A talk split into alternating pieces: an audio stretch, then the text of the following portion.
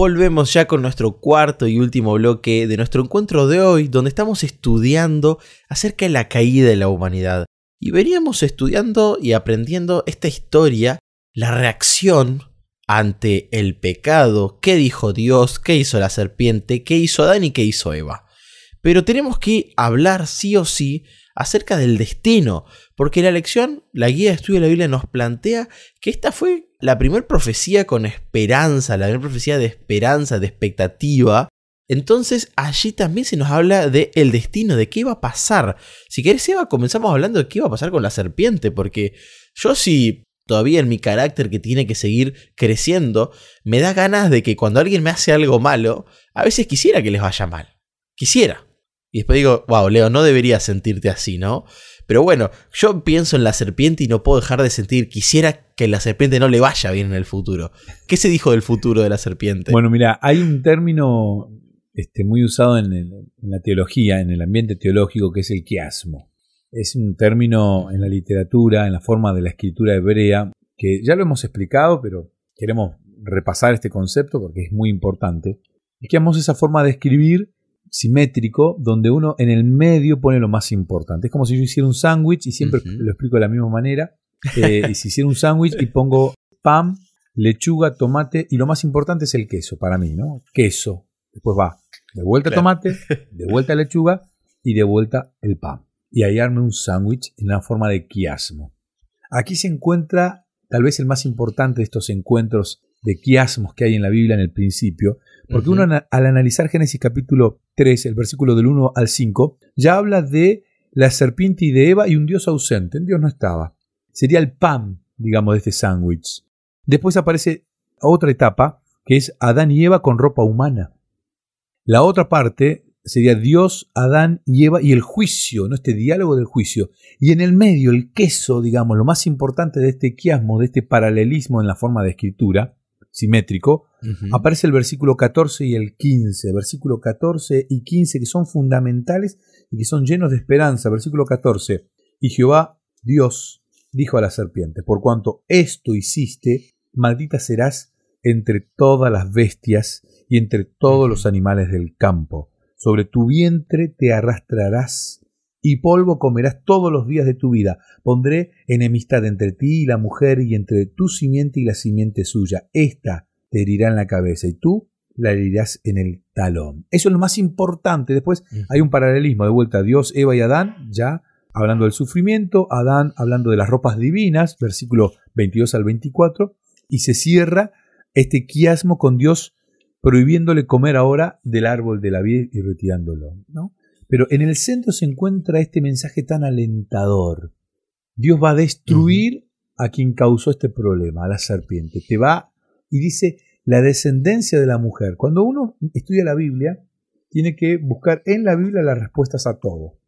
Y cuando uno estudia la Biblia completa, el hecho de hablar de la mujer siempre se relaciona a la iglesia y la descendencia seríamos los hijos de la iglesia, o sea, los hijos de Eva, la descendencia, somos de alguna manera la iglesia va a aplastar a, la serpiente. O sea, la serpiente tiene un, triste final porque termina aplastada, con el talón porque se va a arrastrar. Y uno claramente, o sea, ninguno de nosotros conoció una serpiente que vuele. Ninguno de nosotros ha conocido una serpiente alada, bella, multicolor. Conocemos serpientes que se arrastran y que comen polvo. O sea, estas palabras bíblicas se han cumplido. Nosotros no hemos visto el caso opuesto a esto. Se han cumplido. Y si se cumplió esa parte, ¿por qué no se va a cumplir la otra? ¿Por qué no? ¿No? El final de esta serpiente que va a terminar. Lo que sí tenemos que dejar bien en claro es que hay enemistad. No podemos generar amistad entre la serpiente y los seguidores de la serpiente y los hijos de esta mujer. Tal cual. Y hay que tomar la serpiente, que es lo primero que repasamos quizá en este programa, está identificado en toda la Biblia y cuando nosotros vamos al Apocalipsis nos encontramos que la serpiente es paralelo al dragón que hizo la guerra en el cielo, que provocó un problema en el cielo y luego provocó un problema en nuestra tierra. Y entonces ya tenemos identificado allí lo que sucede. Y cuando nosotros pensamos en el destino de la humanidad, ahí encontramos una diferencia, Seba, que quisiera que comentemos un poquito, porque el juicio de Dios sobre la serpiente se traduce explícitamente como una maldición. No hay vuelta que darle. Ahora, el juicio de Dios sobre la mujer y el hombre no habla de una maldición, sino que cuando se vuelve a utilizar esta palabra se habla de la tierra. De la serpiente, de la tierra. Ahora, en cambio, cuando pensamos en la humanidad, Dios parece que no tenía planes de maldecirnos, no tuvo planes de maldecirnos, sino de restaurarnos. Y yo quisiera preguntarte en torno a eso, ¿no? Porque sí, hablamos de esperanza, hablamos de evangelio, hablamos de nueva noticia. También vos mencionaste que quizás este plan se gestó mucho antes de que sucediera la caída de la humanidad, ¿no? Pero repasemos un poquito cuál era el plan que Dios tenía para nosotros, porque bueno, vimos los planes que el diablo, la serpiente tenían para nuestra humanidad y cómo no nos convienen. Ahora, ¿cuáles son los planes que sí nos convienen seguir? Mira, cuando uno ve el destino de ambos, de la serpiente y de la humanidad, uno dice, qué pena que Adán no se mantuvo de parte de Dios después del alejamiento de Eva y del pecado de Eva.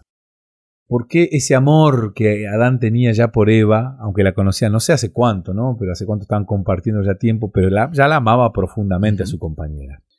Y esta partecita que Dios ha implementado en nosotros, que es la capacidad de amar, que otros seres de la creación no la tienen, esa imagen de Dios, esa capacidad de amar, a Adán le provocó escuchar a Eva y no escuchar a Dios. Entonces este destino de Adán, que era un destino de gloria y de eternidad, se transformó en un destino de volver a ser lo que en algún momento fue, que era polvo. Porque Dios a Adán le dice que ahora va a tener que sufrir para el trabajo, para tener lo que tiene. Algo que no estaba pensado, el sufrimiento no, no estaba pensado. Yo creo que Dios maldice la tierra, maldice a la serpiente, a nosotros no, por amor, pero de alguna manera el sufrimiento nos trajo la consecuencia de ese acto inmediatamente. El hecho de tener que trabajar, y algunas personas el trabajo que tienen realmente es muy sufrido. Yo amo mi trabajo y para mí no es trabajo. Yo no trabajo, tengo un ministerio. Entonces, no puedo hablar de sufrimiento, aunque cuando me toca ir a despedir a un ser querido, alguien que partió, alguien que descansa en Cristo, estoy hablando de me toca oficiar algún sepelio, o ir a enfrentar a una persona que está en pecado, está luchando, claramente que sufro, claramente que sufro como pastor y tener que intervenir en estas situaciones que son dolorosas. Y uno percibe inmediatamente la consecuencia, el destino de esta humanidad. Pero Dios en su inmensa gratitud, en su inmensa gracia, nos, nos dice, bueno, vas a volver al polvo, pero te voy a reconstruir si vos aceptás esto que es el perdón que te ofrezco. Entonces, Aquí cambia totalmente el destino, ¿no? Porque la serpiente no tiene ese destino. La serpiente va a ser aplastada y va a terminar su vida por la eternidad. Satanás va a ser destruido por la eternidad. Sin embargo, la humanidad que vuelva, que se arrepienta, que vuelva a los brazos de este creador, va a volver a este formato original. Vamos a pasar a ser polvo aquellos que han descansado y que descansan en Cristo que hoy son polvo, que volvieron a ser polvo, van a ser reconstruidos y van a poder disfrutar de la eternidad. Por eso es muy esperanzadora estas palabras. Porque ahora me habla de, bueno, me alejo de Dios, pero tengo la chance de formar parte de este pueblo que en algún momento va a volver a ser recreado y vivir por la eternidad, ahora sí en el cielo con Dios. Y quizás ya tenemos que ir redondeando ideas, Seba, nos quedan pocos minutos para terminar nuestro programa de esta semana, pero podríamos ir redondeando de esta manera. O sea, el problema de Eva fue escuchar a la serpiente en vez de escuchar a Dios. El problema de Adán fue escuchar a Eva en vez de escuchar a Dios. Y ahí empieza la cadena de las culpas, la caída, y también ahí se empieza a ejecutar un plan, como vos ya mencionaste, que se había ideado hace mucho tiempo, ¿no? Y, me encanta una, una, frase que encuentro en la guía de estudio de la Biblia, de Testimonios para la Iglesia, este libro escrito por Elena G. de White, la cual también hemos hablado en otras semanas, que nosotros consideramos que tiene un lugar muy importante en nuestra iglesia por cómo Dios la utilizó para enseñarnos la Biblia. Y ella dice, la sabiduría infinita ideó el plan de la redención que sometió a la especie humana a una segunda prueba, dándole una nueva oportunidad. Y si yo me quería quedar con esto en, nuestro encuentro de hoy, de que una caída también es una nueva oportunidad. Un golpe es una nueva oportunidad para crecer. Un error es una nueva oportunidad para restaurar algo que se hizo mal. Y qué lindo es entender que Dios también actuó de esta manera. Si nosotros nos equivocamos, si nosotros nos caemos, Dios siempre da lugar para que podamos volver al lugar correcto, en los momentos correctos, a las creencias correctas, ¿no? Y creo que eso es fantástico, poder entender eso acerca de Dios. Caídas tenemos todos. La caída, que es el tema de esta semana, todos la hemos experimentado. Todos. Todos. Todos hemos sentido la desnudez de nuestro cuerpo, nos hemos sentido desnudos. Entonces, la solución es, como dice muy bien el pastor Leo, es acercarse nuevamente a este plan redentor que Dios trazó allí en el cielo. Antes de la creación, antes de la formación de Adán y de Eva, ya estaba trazado por gracia este plan. Aceptar este plan, dejar que las ropas de Dios te cubran y no las echas por tu mano, y, poder disfrutar de las bendiciones que Dios pensó para cada uno de nosotros, aún antes de nuestra formación en el vientre de nuestra madre. Que el Señor nos bendiga, nos cuide, nos ayude a levantarnos de cada caída y que podamos aceptar estar en la presencia de nuestro Creador. Muchas gracias, Eva. Ha sido un placer como siempre. Y bueno, nos encontramos la semana que viene para seguir estudiando, repasando. Y también le mandamos un gran saludo a nuestros amigos que nos acompañan en distintos países y lugares que ojalá puedan seguir disfrutando y profundizando en el estudio de la palabra de Dios. Nos vemos la semana que viene, Seba.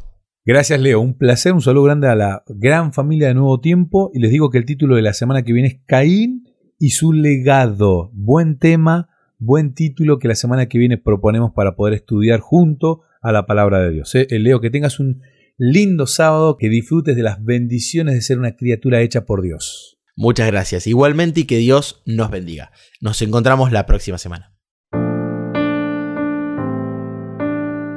¿Querés que hablemos un poco más de estos temas? Me encontrás en las redes sociales, en Facebook como Sebastián Martínez, en Instagram como Pastor Sebastián Martínez. Te espero.